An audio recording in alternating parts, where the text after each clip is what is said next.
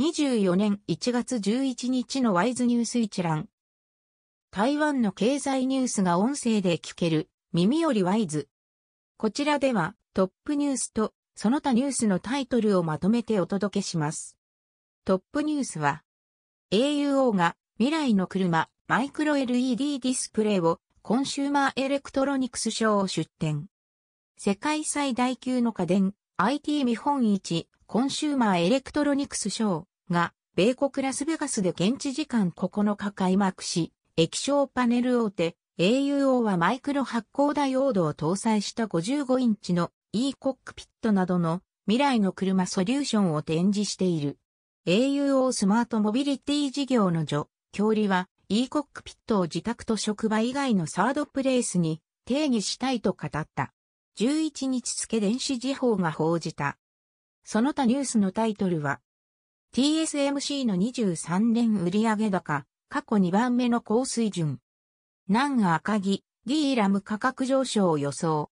パワーテック、今年末にも HBM パッケージング量産へ。AUO、23年0.5%増収。ペガトロン、23年4.6%減収。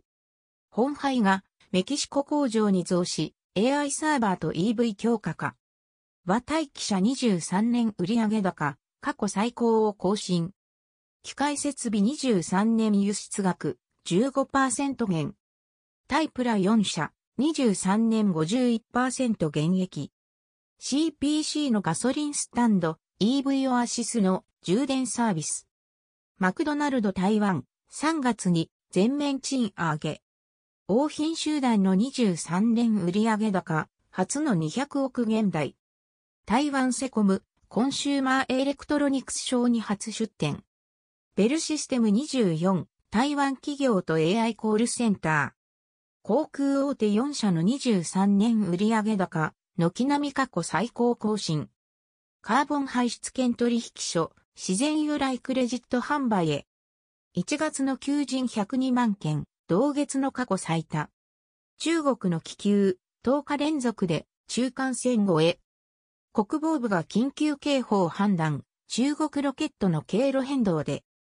23年出生数は過去最低、達度しベビーも期待薄か。以上ニュース全文は会員入会後にお聞きいただけます。購読、指読をご希望の方は、ワイズホームページからお申し込みいただけます。